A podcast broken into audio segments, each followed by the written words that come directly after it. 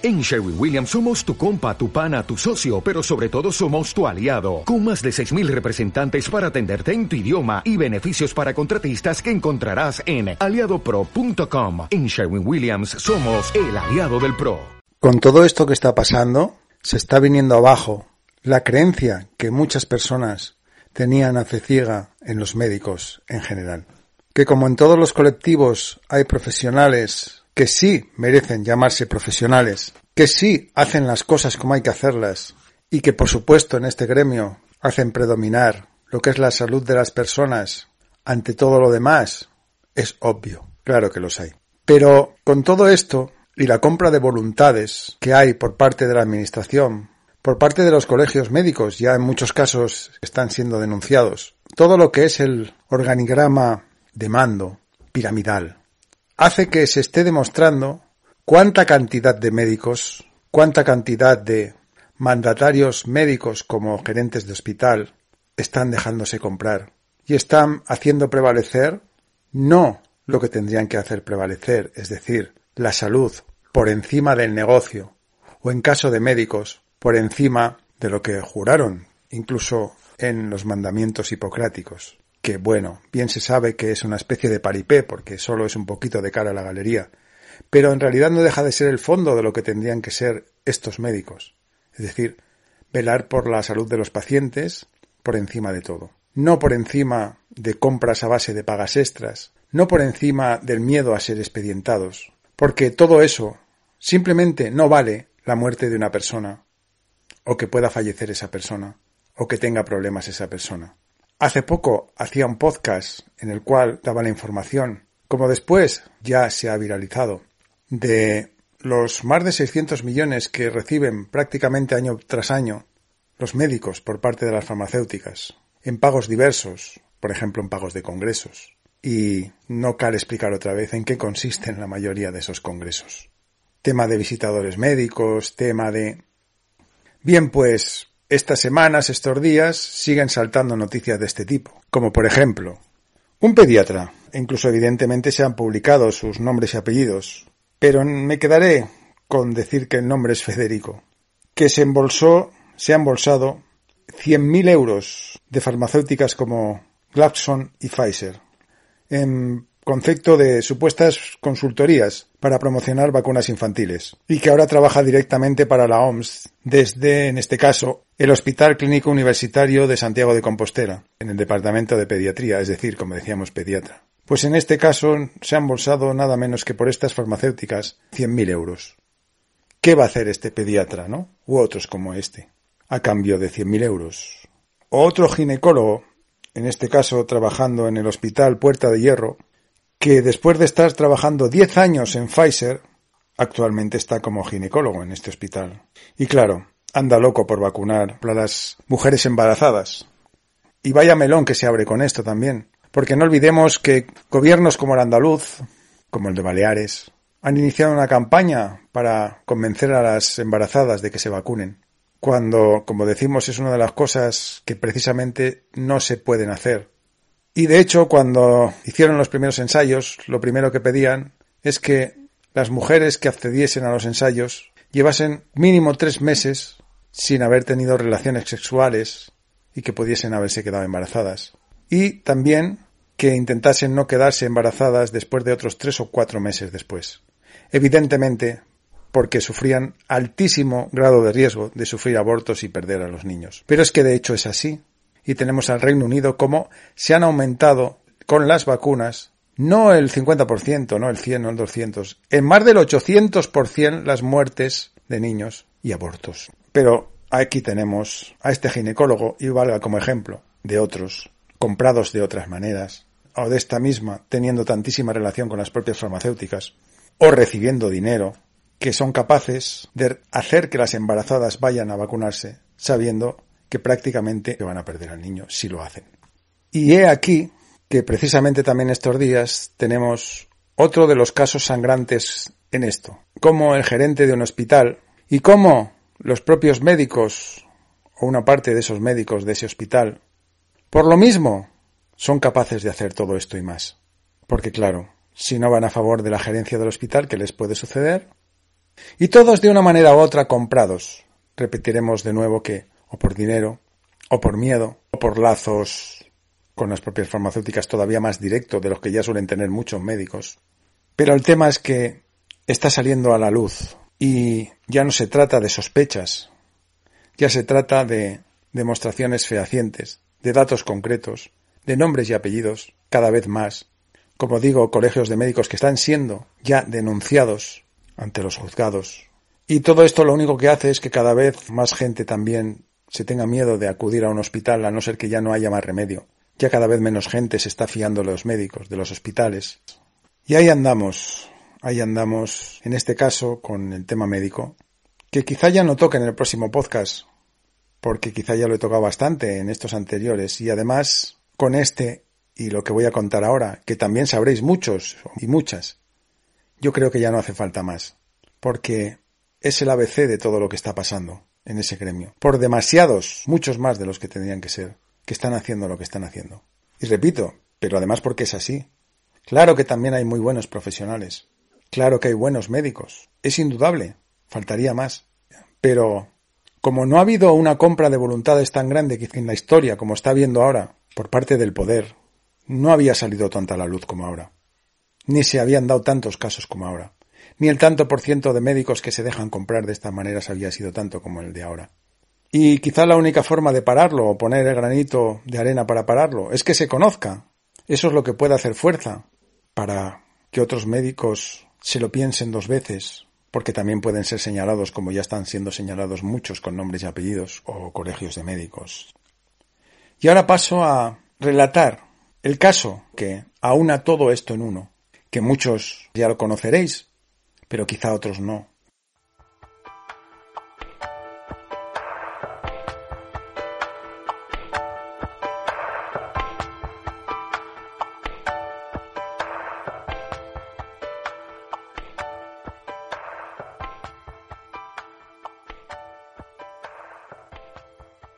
Este audio de César Vidal es perfecto para entender todo esto, porque es lo primero de todo, el dinero que se embolsan con los falsos diagnosticados de COVID cuando no lo son, con falsear estadísticas para que así lo sean, etc.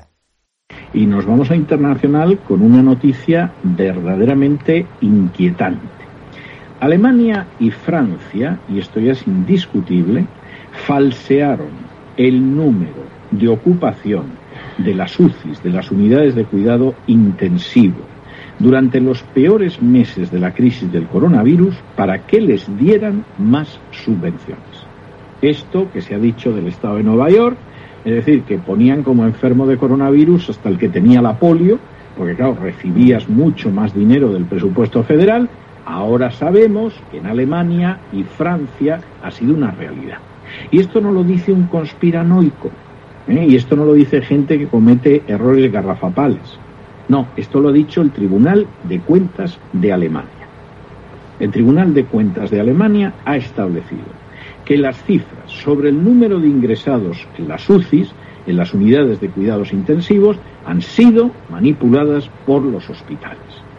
Y los hospitales decían que tenían todas las camas ocupadas cuando en realidad no llegaba al 75% de las camas, es decir, había un 25% o más una cuarta parte o más de las camas que estaban vacías, pero los hospitales decían que estaban desbordados porque así recibían más dinero de las tetas del Estado.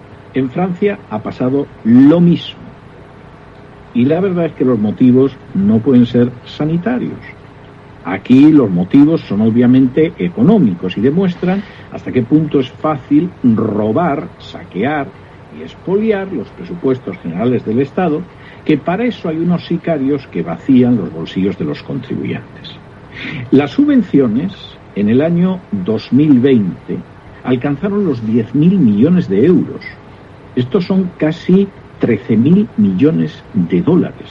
Los hospitales alemanes recibieron del Estado 1.300 millones de euros más que el año anterior.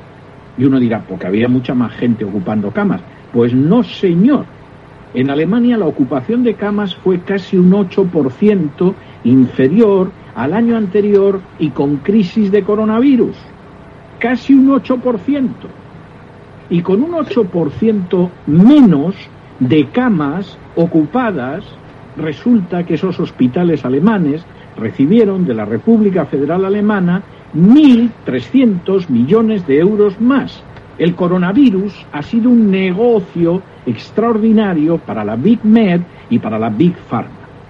Y en Alemania esos hospitales recibían dinero por retrasar o por suspender los ingresos de enfermos que tendrían que haber sido en ese momento atendidos. Pero no se les atendía. ¿Y por qué no se les atendía? Porque se decía que se estaba liberando espacio para la gente que estaba enferma de coronavirus. ¿Estaba ese espacio libre? Sí. Estos canallas que regían los hospitales alemanes tenían más de la cuarta parte de las camas vacías. Pero mentían, porque recibían dinero por atender a la gente de coronavirus o supuestamente de coronavirus y por no ingresar a gente que tendría que haber sido ingresada y por eso también te daban dinero. ¿Y esto quién lo ha visto? Pues el Tribunal de Cuentas, no una conspiranoica argentina, no un loco de España. Esto han sido los auditores del Tribunal de Cuentas. Esto además en un momento en que para terminarlo de arreglar, en noviembre del año pasado la República Federal Alemana cambió la ley para aquellos hospitales que iban a cobrar más dinero cuando la ocupación de las camas de cuidados intensivos superara el 75%. Y como se iba a cobrar más si la ocupación de las camas de cuidados intensivos superaba el 75%, pues aunque no llegaba al 75%, se falsearon las cifras, se mintió, se engañó y se dijo que efectivamente superaban el 75%. Y por supuesto, mucho nos tememos que se consideró que había gente que tenía coronavirus cuando no lo tenía. Piensen ustedes en un caso como el de España, donde el año pasado, en un país donde habitualmente todos los años mueren veintitantas mil personas de gripe, que se dice pronto. En España el año pasado murieron siete personas de gripe. Y sin embargo murieron decenas de miles de coronavirus. Y los muertos de la gripe, que son decenas de miles en España todos los años, pues el año pasado hubo siete. Bueno, pues en fin, cada uno que saque sus consecuencias. Desde luego no hay peor ciego que el que no quiere ver. Cabe recordar las cifras que ya se saben y lo que se embolsa, por ejemplo, en España, y es lo mismo en otros países, con otras cifras distintas, pero es lo mismo. Y que se han preocupado bien de, de darles para comprar de este modo a los hospitales. Sirvan pues los datos que ya se saben de que si, por ejemplo, en España se diagnostica a una persona de COVID en el hospital y entra, por ejemplo, la UCI, entra como COVID. Y que simplemente ya el hospital por eso recibe un dinero que oscila en algo más de los mil euros solamente porque esa persona esté ingresada como COVID entre 24 a 48 horas. Pero que si está más, si ya son a partir de 72, la cifra sube a más de 2.000, 3.000. Y que incluso si esa persona fallece como COVID en el hospital, la cifra alcanza los más de 5.000 euros. ¿Cómo no iba a interesar y cómo no va a interesar pasar a gente por COVID, verdad? Entonces, eso es lo primero que aunque ya se haya dicho, vale bien recordar, por ejemplo, con este audio de César Vidal denunciándolo también, eh, de otra manera, ¿no? Y ya empieza todo por ahí. La compra de la gerencia de los hospitales por negocio. Evidente también que quizás sepáis que también esta compra se da por parte de los gobiernos, en este caso de España también, a las comunidades autónomas, que también se les da un dinero por lo mismo, por casos COVID. Pero vayamos al caso en concreto. Y el caso concreto es el de Juan Francisco, este paciente en Castellón, el cual se le ingresa, se le dice que tiene COVID, se le empieza a tratar como COVID y empieza a empeorar. De tal forma que hace unas semanas, hace unos días, llega a estar tan mal que los propios médicos le dicen a su mujer que prácticamente lo de ya por fallecido.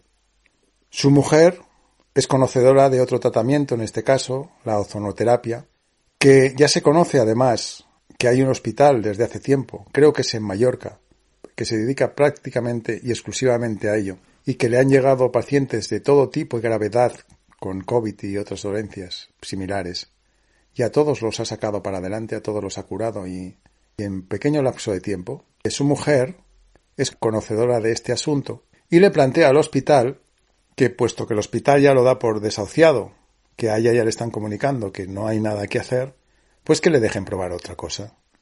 Y el hospital se niega, contraviniendo normas que hay para, evidentemente, que no se pueda negar, sino que el paciente pueda elegir otro tratamiento alternativo cuando el hospital ya no sabe qué hacer con el paciente y el paciente va a fallecer. Pues aún así, el hospital se niega. Y ahora volvemos a lo que he comentado antes. ¿Por qué se niega, verdad? ¿Cómo se compran las voluntades de las gerencias?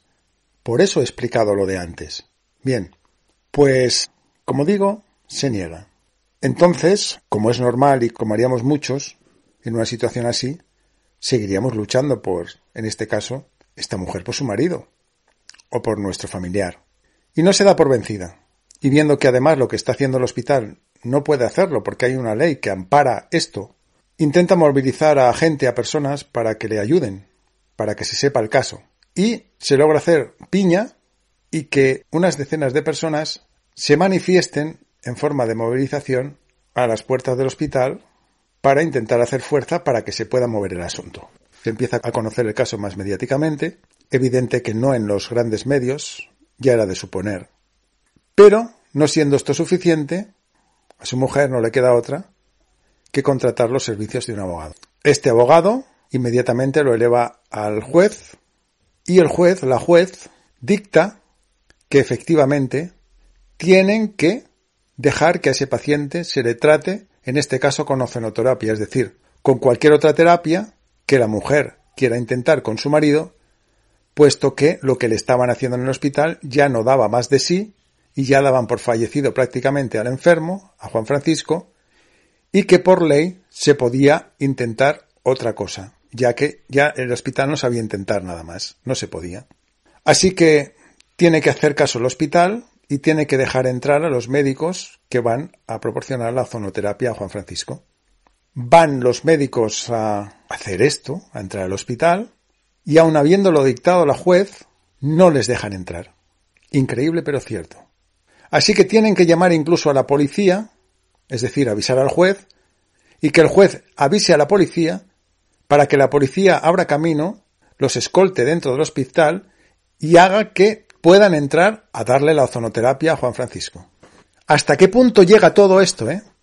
Logran entrar y en solamente 48 horas de aplicarle la ozonoterapia, Juan Francisco empieza a mejorar de tal manera que deja el coma inducido y a las 48 horas incluso habla ya prácticamente normalmente, ya casi no tiene problemas respiratorios y casi ya en esas solo 48 horas de zonoterapia se puede decir que Juan Francisco está prácticamente curado.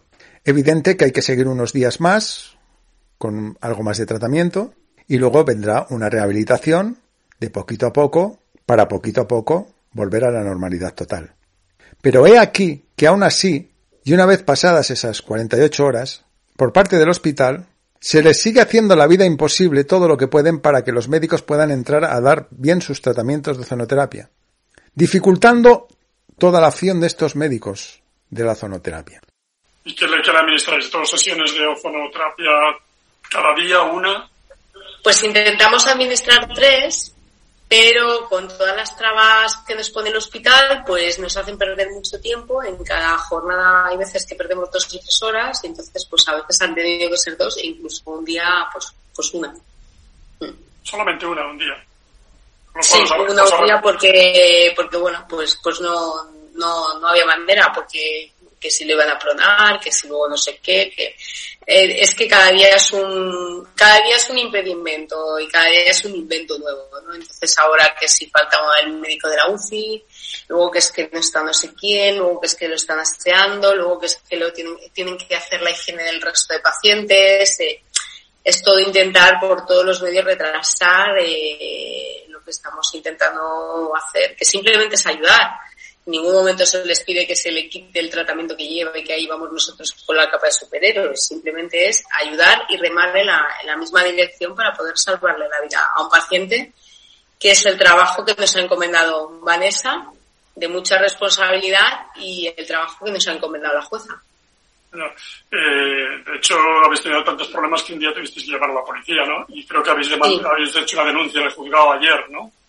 Mm, justo ayer se hizo una denuncia en juzgado y hoy tuvimos que llamar a la policía.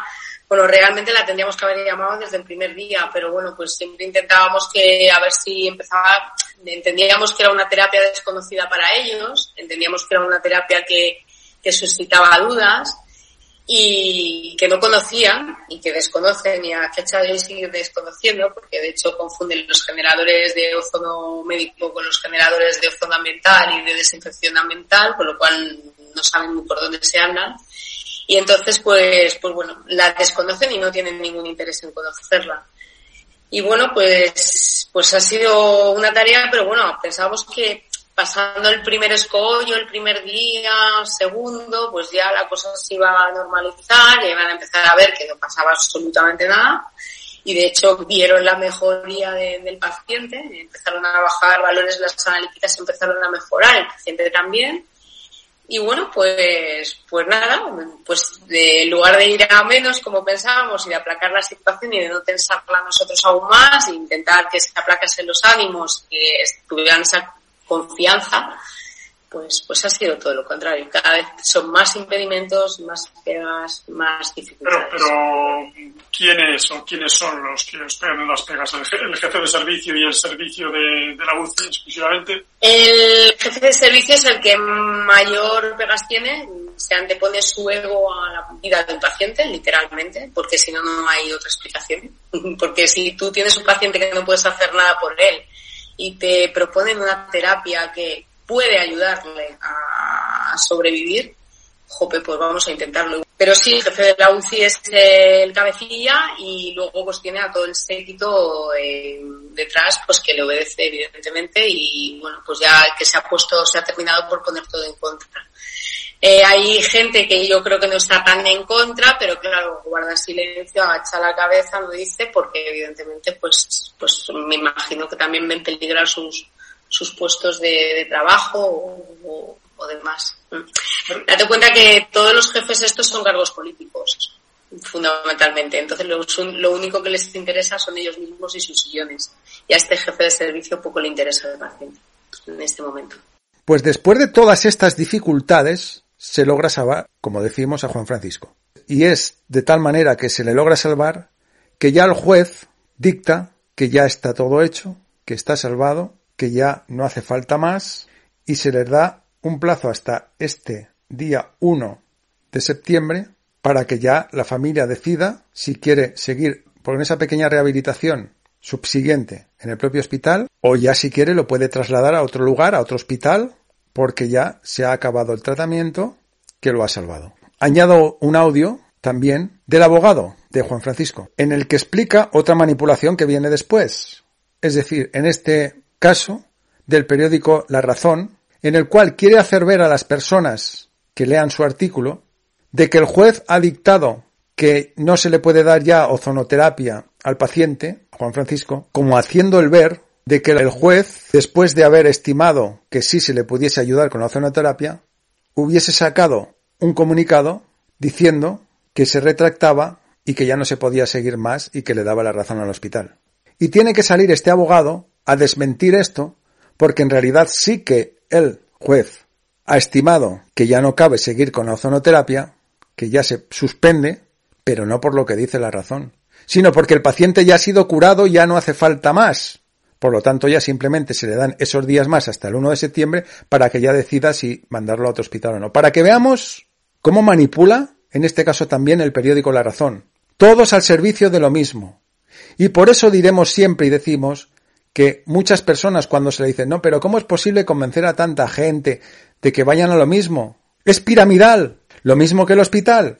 La gerencia del hospital actúa de esa manera. Los de debajo, ¿quiénes son? Ciertos médicos que también para ir a, favor de la gerencia son capaces de contraponer la salud de la persona a la muerte de una persona y quedar bien con la gerencia. Y así sucesivamente. Lo mismo con los medios de comunicación. en este caso la prensa o con la televisión, como las que les ha dado el gobierno últimamente de más de 100 millones de euros, luego evidentemente los periodistas que salen en esas televisiones van a favor de lo que van también, porque si no, si no siguen la línea editorial, pueden tener consecuencias. Pues lo mismo los médicos que hay por debajo de la gerencia, es todo lo mismo. Veamos incluso lo que tiene que decir este abogado de la manipulación de este periódico. Claro, el juez ha decidido suspender el tratamiento porque ya no cobre peligro grave la vida del paciente, que es la circunstancia que tuvo en cuenta el juez para adoptar la medida cautelar. La ley de juicio civil dice que cuando desaparece esa circunstancia, pues tiene que levantar la medida, que por cierto la ha prorrogado hasta el 1 de septiembre. ¿Eh? Mira la prensa cómo manipula. Pero el paciente está fuera de peligro, ya está sin respirador. Si estaba para morirse, para conectarlo un pulmón artificial que muere nueve de cada diez pacientes. Y bueno, estamos para que pase a planta, si el paciente se ha curado ya lógicamente el juez tiene que levantar la medida cautelar. Aparte que le hemos dicho que vamos, que se va a trasladar al paciente. Qué forma de, mentir. Pero bueno, en la industria farmacéutica esta mafiosa, eh, bueno, bueno, los médicos, ¿no? Vendidos a las farmacéuticas y tal, este sistema corrupto se va a la mierda. Por eso este caso es perfecto, porque ilustra muy claramente todo, todo lo que se dice sobre esto, todo lo que se dice y todo lo que está demostrado y todo lo que es. Médicos y hospitales, en este caso este hospital y estos médicos, por debajo de la gerencia, que son capaces de dejar que se pueda morir una persona simplemente por no quererle dejar probar otra cosa, ya que ellos no saben hacer más ni pueden hacer más, lo dan por muerto a Juan Francisco. Es decir, haciendo prevalecer el negocio ante la salud de las personas. Pongámonos en que Juan Francisco es como de esta mujer, su marido, pues que fuera nuestra mujer, nuestro padre, un hijo, una hija, y que por culpa del hospital de no dejar probar con otra cosa, ya que ellos lo dan ya prácticamente como fallecido, esa persona fallece, sabiendo que hay otra terapia que lo puede salvar. ¿Qué haríamos nosotros? ¿Qué haríamos con ese hospital? ¿Qué haríamos con esos médicos? ¿Qué habría que decirles bien dicho a esos médicos? Cuando las leyes además dicen que ese paciente tiene todo el derecho a hacer eso cuando ya se da por desahuciado ese paciente, o un hijo nuestro, o una madre, o un padre.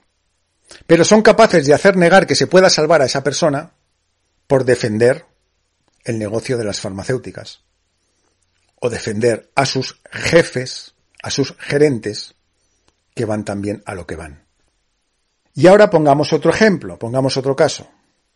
Pongamos que efectivamente, como así ha sido, el juez autoriza que se le haga la ozonoterapia, como podría haber autorizado que se le hiciese con dióxido de cloro, me da igual, en este caso, ocenoterapia, o con otras cosas, porque ya que lo dan como desahuciado y muerto, se tiene el derecho de probar otra cosa.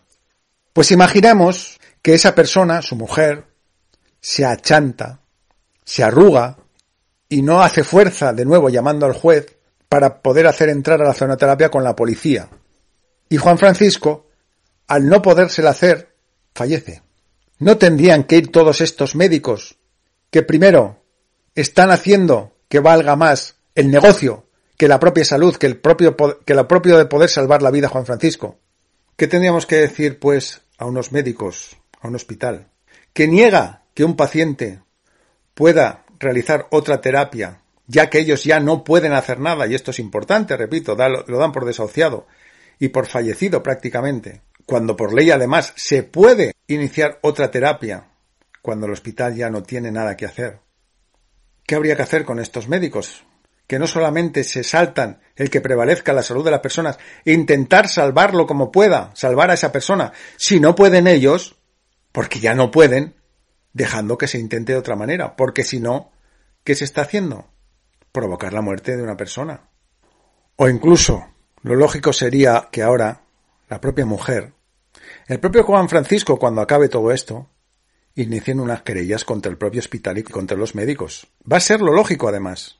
Porque gracias a no dejar querer hacer lo que han podido hacer al final con la ozonoterapia, gracias a poner todos los impedimentos y todo lo que han intentado hacer, es cuando se han podido cargar la vida a una persona que sin embargo ha podido ser salvada, contradiciendo lo que ellos no dejaban hacer.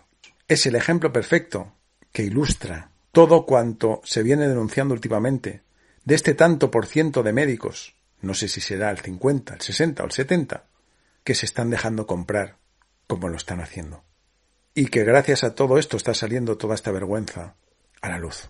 Lo importante, eso sí, es que Juan Francisco está salvado, gracias a la ozonoterapia. Y por cierto, otro juez, pero en este caso en Barcelona, acaba de autorizar que se pueda entrar también en un hospital de Barcelona a hacer la ozonoterapia a otro paciente. Veremos si este hospital de Barcelona se porta tan mal como estos médicos y esta gerencia de este hospital de Castellón.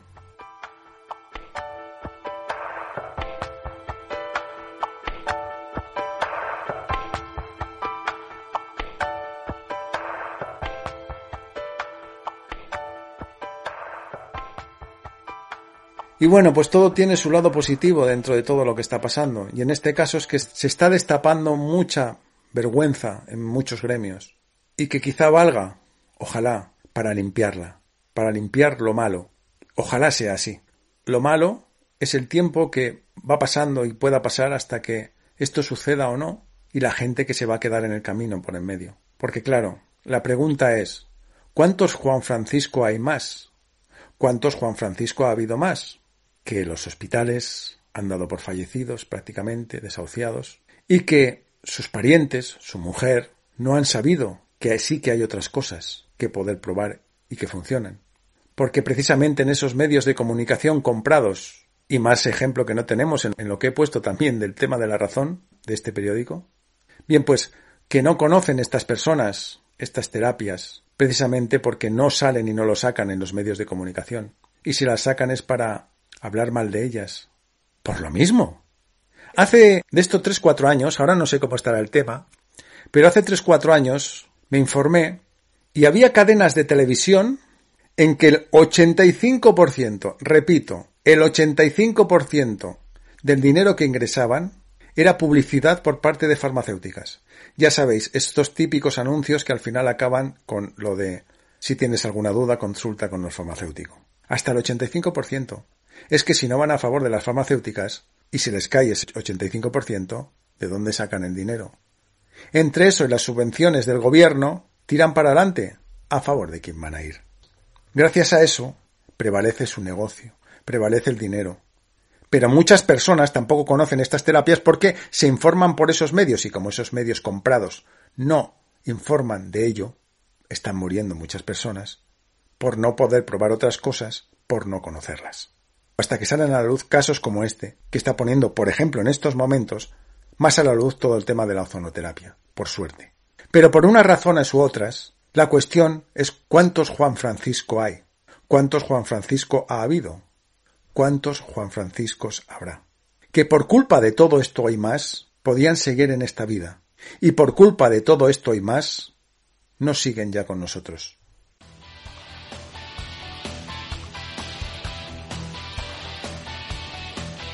Acabas de escuchar Punto de Vista, un espacio de opinión muy personal. Mi nombre es Chema. Vías de contacto, las mismas cajetillas de comentarios en iVoox, si así te va bien. Y un correo, chema.devista.gmail.com. Y gracias por la escucha. Nos oímos.